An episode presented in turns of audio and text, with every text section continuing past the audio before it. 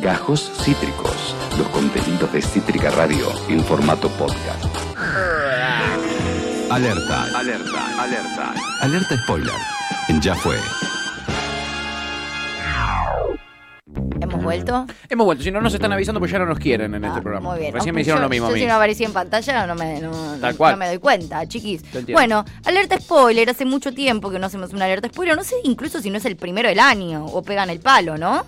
Es el primero del año, amiga. Primera alerta spoiler del A- año. ayer te lo dije, extrañaba mucho. que- También hay una realidad y es que no estoy viendo pelis. Es cierto, está Pero- muy cositorto, está viendo todos los Zoom de cositorto. Sí, no estoy viendo pelis, estoy viendo series, o sea, estoy por ejemplo viendo Bojack, pero todavía no la terminé, estoy No muy podés lenta, spoilearla, son seis claro. temporadas, voy por la cuarta recién, entonces no la puedo spoilear. Aguantá. Y si no, estoy viendo películas en el cine, y que tampoco les voy a spoilear una película que está en el cine. No. Me parece medio irrespetuoso. No. Con esta les voy a spoilear poquito, porque está, o sea, ya, ya llegó a HBO Max. Creo Sí. que todavía está en el cine, pero si no, la encuentran en HBO Max. Eh, pero también es muy nueva, entonces tampoco se- me quiero ir al carajo, porque además está buena.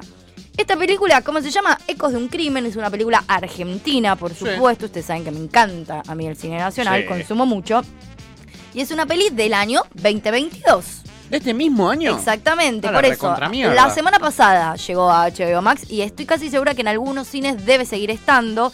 Es una peli, por supuesto, de, de ecos del crimen, como bien dice, medio de crimen. A mí, además de que me gusta mucho el cine argentino, eh, me gusta mucho el policial argentino. Me Sí. parece que somos muy buenos, además, haciendo policiales. Esta es una mezcla de policial thriller, no es tan policial, es medio intento de terror. Es, es una peli muy cortita, dura 84 minutos, Ah, menos de una hora y media, sí. Entonces tiene muchas cosas eh, muy interesantes. Es una peli protagonizada por Diego Peretti, por supuesto, Julieta Cardinali, Carla Quevedo. Carla Quevedo es además la escritora de la última novela que yo leí, que se llama eh, Cómo me enamoré de Nicolas Cage. Es una escritora que a mí me fascina esa novela, me gustó muchísimo. muy bien de esa Entonces novela. también cuando la vi a ella dije, quiero ver esta película. Bien. Eh, Diego Cremonesi, a Diego Cremonesi lo conocen por El Marginal, lo conocen por Nafta Super. Kryptonita, un capo. Carola Reina y eh, la niña protagonista, eh, que aparece poco igual, eh, no dice el nombre por aquí. Creo que se llama Julieta algo.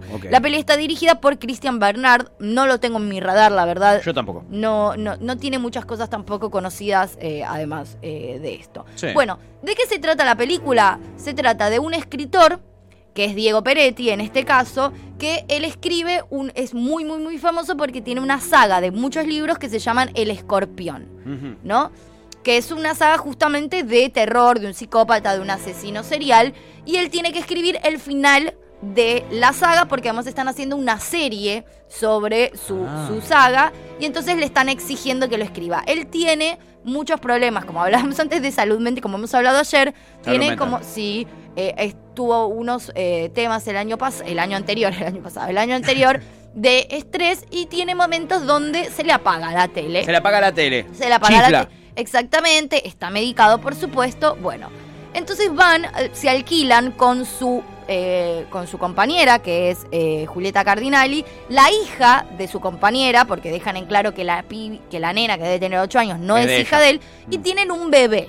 Aparentemente los episodios que él empieza a tener son a partir de que nace su hijo, su primer hijo, su primogénito. A partir de ahí se le empieza un poco a apagar eh, la tele. ¿Qué pasa? Eh, bueno, ellos entonces se alquilan como una casa en un, en un rancho, en un campo, una casa muy linda, eh, a las afueras para que él pueda escribir tranquilo, ¿viste? Esto es- hasta acá, muy típico thriller. Hay 200 Sí. millones de películas que la trama arranca así. Literal, el escritor de, de serie de terror que se tiene que alejar sí. para escribir un libro. Miles, te puedo nombrar. Sinister, de hecho, sin ir más lejos, es exactamente la misma trama empieza, él empieza a tener algunas. Y acá empieza lo interesante de la película. Hasta el final empiezan a pasar cosas muy confusas. Que el final es, un plot twist espectacular. Que no se los voy a spoilear, lo van a tener que ver. Pero empieza a haber como una cuestión medio extraña entre si él empieza a tener visiones. Y vos no terminás de entender si hay algo raro en la casa, si él está recordando cosas, como que se empieza a mezclar todo esto. En un determinado momento empiezan a pasar momentos muy extraños donde él deja en evidencia situaciones medio violentas, Mm. eh, se le empieza a ver medio carita de psicópata, hay mucho hincapié en el protagonista de su saga, que es un psicópata, entonces medio que se empieza a confundir si él es el psicópata o Delano. Como una cosa medio extraña ahí. Sí. Que son todas cosas muy mínimas y detalles que se empiezan a dejar entrever, pero que en ningún momento quedan del todo claro.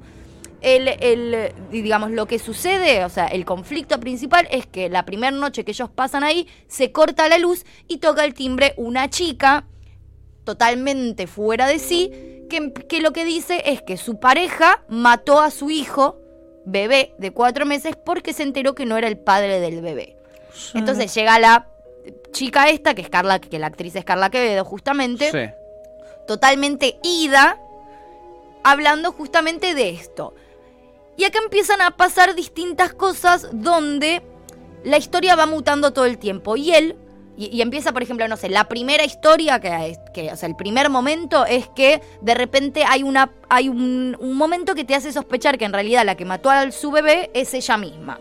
Apá. Y entonces la historia va para ese lado. Pero de repente él se despierta y esa no era la historia. Juegan mucho con la percepción, ¿no? No, no, sí, sí, y como que todas esas historias en realidad son él soñando o él que se le apagó la tele. Como se le apaga la tele, se despierta y nada de todo eso pasó. Pero sí, por ejemplo, Carla Quevedo está en la casa. Ajá. Lo que no. Entonces todo el tiempo va siendo distinta la historia. Bien.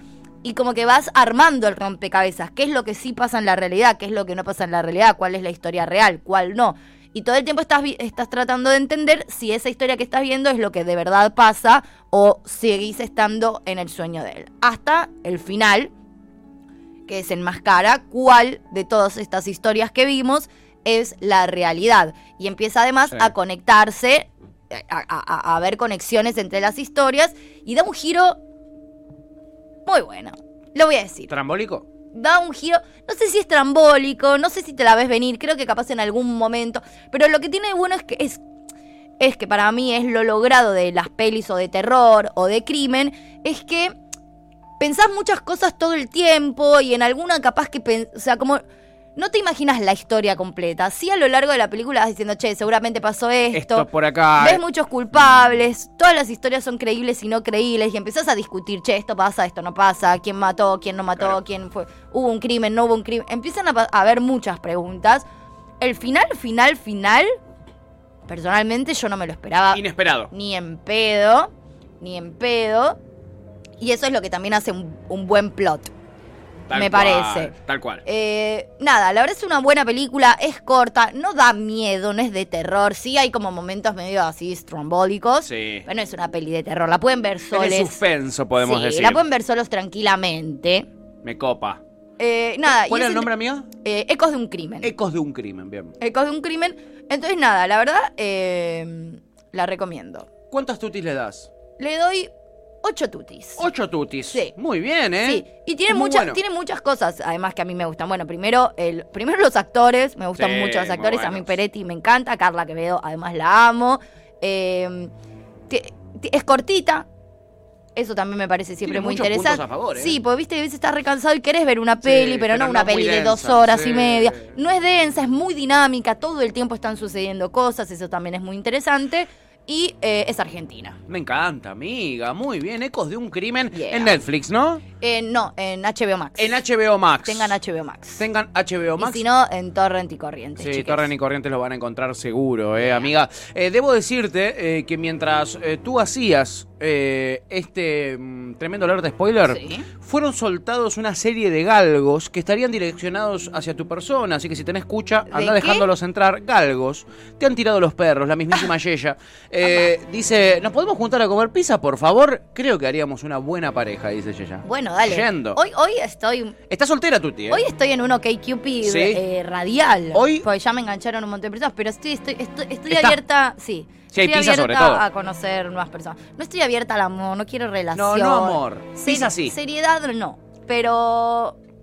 Como le gustó a Pepe ayer, vinculeo. Vinculeo, eso sirve.